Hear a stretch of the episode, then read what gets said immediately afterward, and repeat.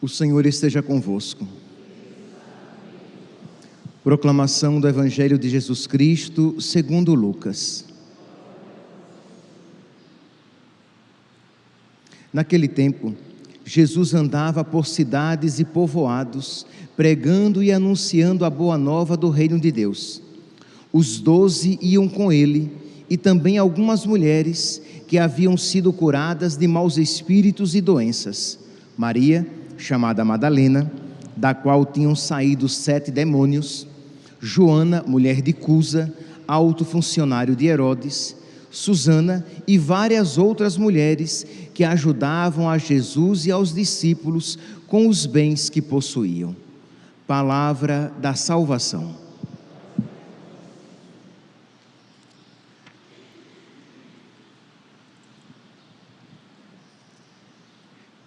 Caríssimos irmãos e irmãs, temos a alegria de celebrar hoje dois mártires, São, São Cornélio, que era papa, e São Cipriano, bispo de Cartago, na África, na mesma região né, da qual futuramente sairia Santo Agostinho, né, aquela região da África.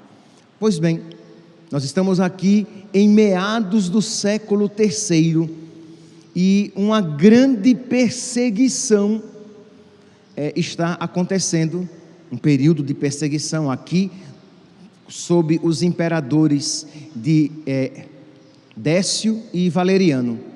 Neste período são eles que estão promovendo essa perseguição. E durante, meus santos, a perseguição, muitos cristãos perseveraram, se mantiveram na fé, mas também alguns, e não poucos, abandonaram a fé. Meus irmãos, ninguém gosta de sofrer, mas o sofrimento ele vai mostrar de que quilate nós somos. O sofrimento, né, o, o, o cadinho da humilhação, ele nos purifica e vai mostrar é, a nossa envergadura, a nossa, o nosso verdadeiro amor. Vai fortificar em nós o amor a Deus e nos capacitar a atos maiores de amor e vai nos capacitar a que, nos, a que permaneçamos de pé quando outros sofrimentos vierem. Então, nós, nesta Santa Missa, já desde o início, somos chamados a pedir a Deus a graça de saber sofrer, de sofrer como cristão, porque não são poucos que, diante do sofrimento, perdem a fé, metem os pés pelas mãos, se desesperam, adoecem física e psicologicamente. Por quê? Porque não sabem sofrer isto é, não sabem se configurar a Cristo naquele sofrimento, mesmo enquanto procura resolvê-lo para aqueles problemas que têm solução. Então, vai procurar resolver.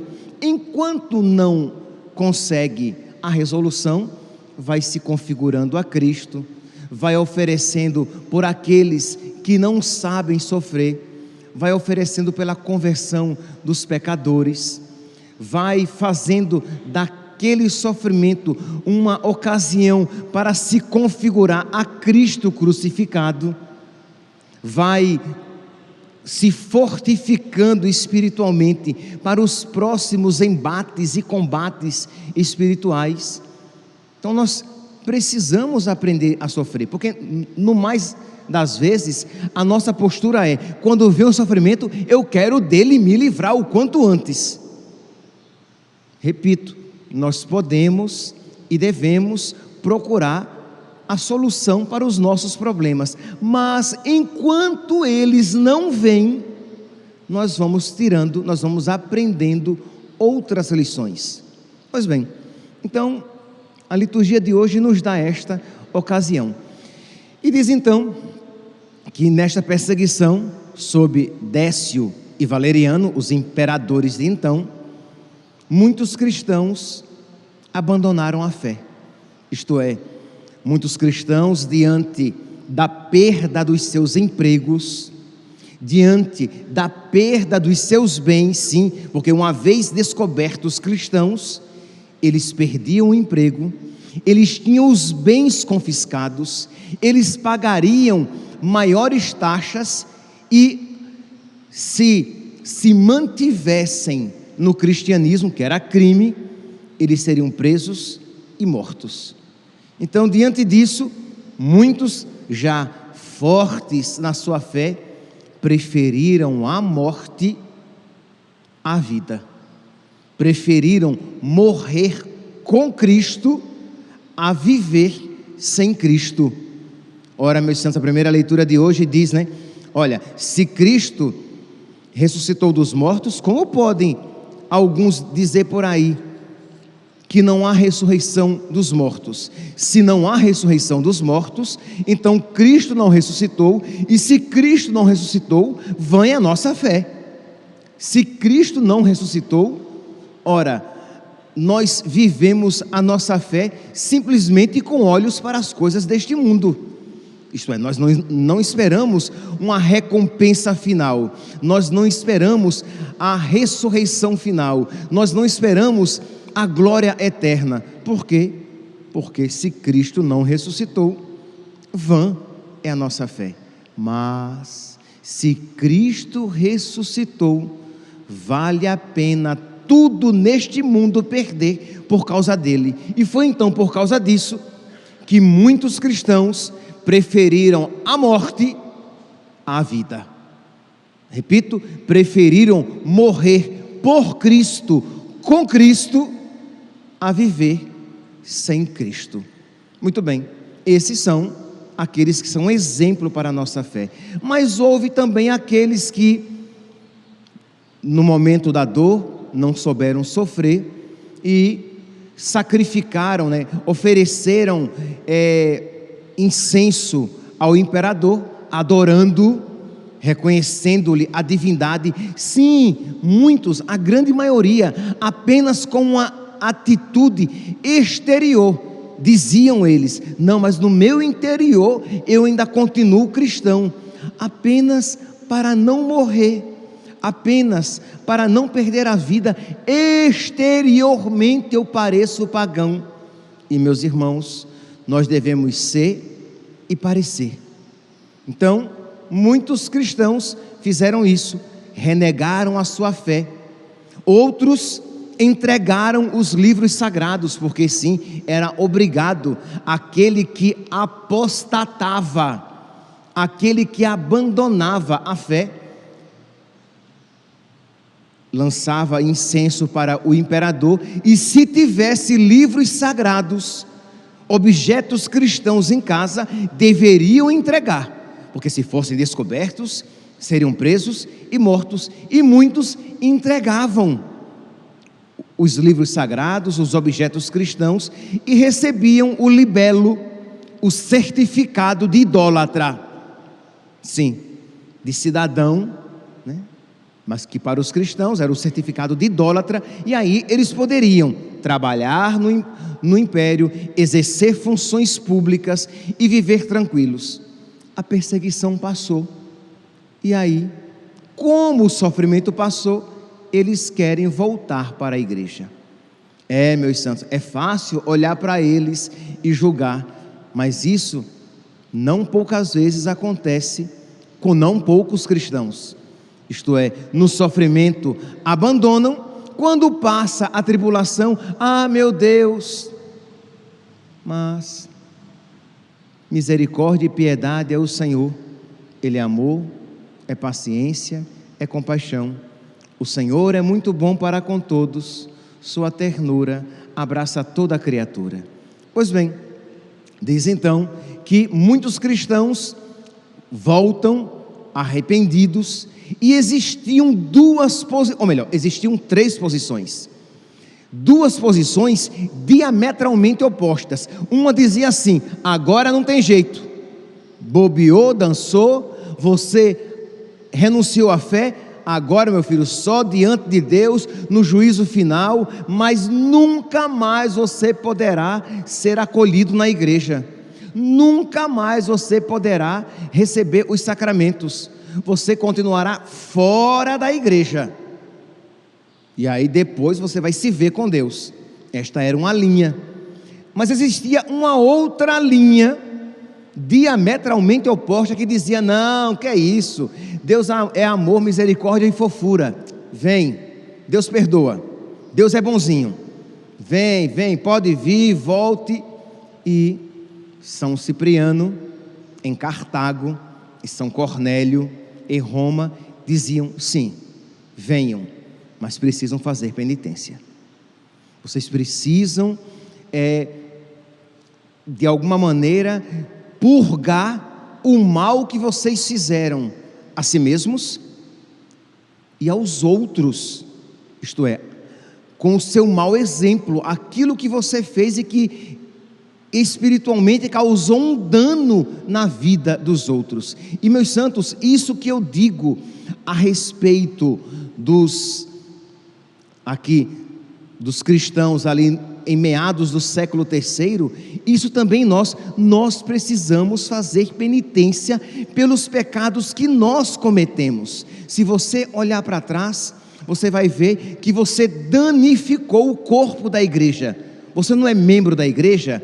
Ora, se você pecou, você danificou o corpo da igreja, você causou um mal ao corpo da igreja. Se você hoje não é tão cristão, santo quanto você deveria ser, você causa um mal à igreja. Imagine que o meu coração não seja tão sadio quanto ele deveria ser. Só o meu coração sofre ou todo o meu corpo sofre? Imagine que um dos meus rins esteja comprometido. Ele funciona, mas ele não funciona tanto quanto, tão bem quanto deveria funcionar só ele sofre ou todo o meu corpo sofre? Todo o meu corpo sofre. Ora, quando eu então peco, eu não apenas me causo mal a mim mesmo, mas causo mal a toda a igreja, a todo o corpo de Cristo. Então eu preciso fazer penitência, eu preciso então purgar, eu preciso então remediar tentar de alguma maneira diminuir os danos causados em mim e nos meus irmãos. Então, aquilo que era válido para os cristãos no, em meados do século III é válido também para nós. Nós precisamos, meus santos, fazer penitência. Isso é tão apropriado de se dizer numa sexta-feira, que de alguma maneira, que toda sexta-feira é um dia penitencial é um dia que nós podemos fazer alguma penitência, até que devemos, por exemplo, abstinência de carne é uma forma de penitência, mas que nós podemos aumentar, né? O problema, meus santos, é que nós somos tão ui, ui, ui tão florzinha, tão não me toque, que qualquer coisa nossa é muito difícil. Imagine, meu Deus do céu, que penitência terrível! Que sacrifício inimaginável ficar sem comer carne na sexta-feira, né? Nossa, não consigo nem imaginar. É muito difícil mesmo. Até né, perco as forças só de imaginar em pensar em ficar sem comer carne. Quando você pode comer ovo, quando você pode comer peixe, como quando você pode não comer nada, né? Arroz, feijão e pronto. Morrer você não vai. Muitos assim vivem por muitos dias, mas nós somos tão fracos, tão débeis, que qualquer coisa para nós, qualquer sacrifício é muito grande. Por quê? Porque nós fomos criados, estamos, primeiro, porque o pecado em nós faz com que nós tenhamos essa atitude. Segundo, porque ultimamente estamos sendo criados nessa mentalidade. Isto é, nós estamos sendo criados de uma maneira muito fragilizada. A gente só busca o prazer e foge da dor. A gente tende, né, o homem moderno tende a dar a si mesmo tudo o que ele quer. Aí eu quero todos os tipos de sabores lícitos, tá? Eu dou a mim mesmo. Eu quero aquelas diversões lícitas, tá? E eu dou aquelas diversões a mim mesmo. Ah, eu quero é, vários tipos de. Não precisa ser perfume francês. Eu quero vários tipos de perfume e eu dou a mim mesmo aqueles perfumes. Ah, eu quero é, dois, três pares de sapato. Ah, eu dou a mim mesmo. Mesmo quem não tem, quer ter. Então você vai se dando coisas cada vez mais e aí nós nos tornamos incapazes de renunciar. Existe em nós uma criança mimada. A nossa alma é uma criança birrenta, de modo que, se eu não impuser limites a ela, ela me levará à desgraça e à destruição. Por quê? Porque ela não quer renunciar nada, ela não quer ter limites, ela Devido ao pecado original, nós por nós mesmos queremos ser Deus. Sereis como deuses, conhecedores do bem e do mal. Então eu quero tudo e eu não quero renunciar absolut, absolutamente nada. Ora, é claro que uma pessoa criada assim, ela não vai saber renunciar às coisas por causa de Cristo, e para ela toda e qualquer penitência será um sacrifício insuportável, porque ela não sabe renunciar. É por isso, então, meus santos, um grande parênteses farei aqui, que é tão importante saber educar os nossos filhos para a penitência. Então você tem em casa três tipos de doce, e o seu filho viu o doce, e você vai dizer a ele: sim, mas hoje você só vai comer esse. Ah, mas eu quero também o outro. Você não vai comer o outro. E ele pode se contorcer, estribuchar, rolar no chão, babar. E você não vai dar. Porque você vai ensinar o seu filho, você vai ensinar a sua filha de que a vontade dela não é onipotente, de que a vontade dele não é onipotente e você vai dizer para o seu filho pequeno, tá? Para o seu filho ali com dois, três anos: Olha, você vai assistir um pouquinho aqui, e agora mamãe e papai vai desligar a televisão. E agora você vai brincar de outra coisa. E a criança vai dizer que não, vai fazer birra, vai se jogar no chão, vai bater a cabeça na parede, crendo Deus Pai. E você não vai ligar a televisão. Porque ela precisa aprender de que ela tem limites. E aí você, graças a Deus, tem posses, tem condições. E aí a criança cresce um pouquinho e o menino viu um, um tênis que ele pisa e sai relâmpagos e trovões? aqueles tênis coloridos. E ele já tem um. Ok, não, mas ele quer aquele outro. E você tem dinheiro para isso. E até você diz assim: ai meu Deus, eu nunca tive quando eu era criança. Né? Eu quero dar ao meu filho tudo que eu não tive. Mal, muito ruim porque você vai criar um reizinho, você vai criar um filho, uma criança que vai achar que pode ter tudo, de que a sua vontade é onipotente e ele, e ele não está sendo preparado a aprender a renunciar. Então você tem o seu cartão de crédito é black, a sua carteira tem dinheiro e você diz: Não, meu filho, eu não, papai não vai comprar, mamãe não vai comprar. Mas eu quero, eu sei, mas nem tudo que a gente quer a gente pode. E você vai ensinando ao seu filho pouco a pouco, entendeu? Ele não quer ir dormir. Quantas vezes eu não queria ir dormir? Minha mãe dizia o quê? Espere o sono na cama. Como eu tinha raiva dessa frase. Espere o sono na cama era insuportável. Quer dizer, eu tinha que dobrar a minha vontade Entendeu? E eu não era fácil, não.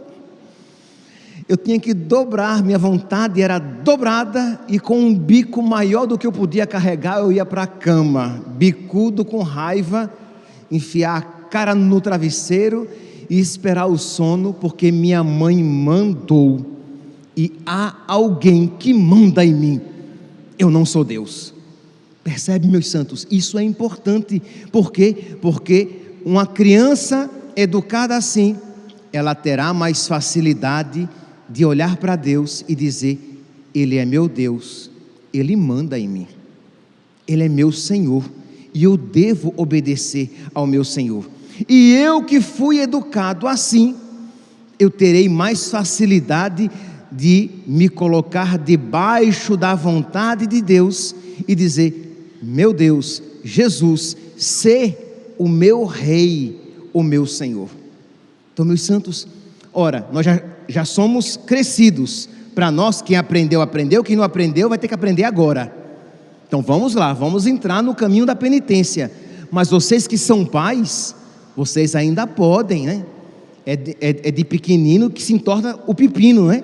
Então vamos educar bem os nossos filhos, por quê? Porque o mundo atual quer que nós, de, quer que nós façamos aos nossos filhos tudo aquilo que eles querem, e grande mal nós lhes causaremos na alma. Nós não podemos, imagine, não se pode nem dar uma palmadinha, porque já é uma violência sem tamanho. Não se pode colocar uma criança de castigo, porque vai traumatizar. Então nós criamos as nossas crianças como florzinhas, ui, ui, ui, não me toque, tão frágeis, tão delicadas, que elas não têm estrutura para sofrer, elas não têm estrutura para serem contrariadas. E aí, quando vem a vida que nos faz sofrer, quando vem a vida que contraria as nossas vontades, e ela sabe contrariar, quando vem Deus que nos leva pelo caminho do sofrimento, e quando vem Deus que contraria a nossa vontade, se nós já fomos educados no caminho da cruz, nós iremos mais facilmente tirar daqueles sofrimentos e daquelas contrariedades frutos espirituais. Mas se nós não fomos educados, não nos educamos neste caminho, nós iremos nos rebelar, nos revoltar e a Deus abandonar, como aconteceu no caso aqui desses cristãos de meados do século III, que diante do sofrimento apostataram, abandonaram a sua fé. Peçamos, meus santos, peçamos a Deus que nos ensine a ser amigos da cruz. Peçamos a Deus que nos, que, que nos ensine a renunciar à nossa vontade. Peçamos a Deus que nos conceda a, a firmeza, a tenacidade espiritual de que precisamos. Mas rezemos, façamos penitência, pequenas penitências que sejam. O catecismo, nos números 1434, 14, 34 até 1439 vai falar 1434 até 1439. O catecismo vai falar de as múltiplas formas de penitência na vida cristã.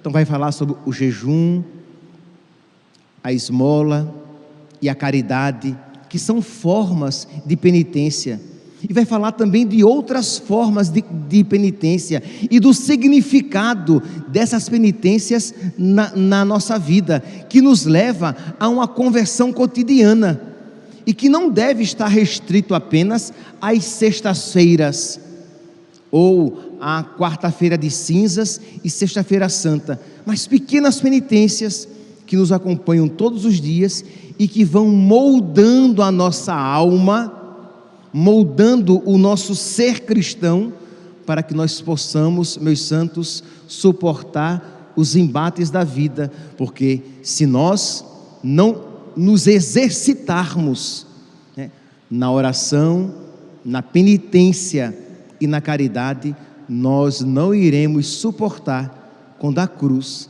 bater na porta da nossa existência. Que São Cornélio, e São Cipriano e que a rainha dos mártires, a Virgem Maria, que eles intercedam por nós, para que nós sejamos cristãos, cristãos de fibra, cristãos com a têmpera dos mártires. Louvado seja nosso Senhor Jesus Cristo, para sempre seja louvado.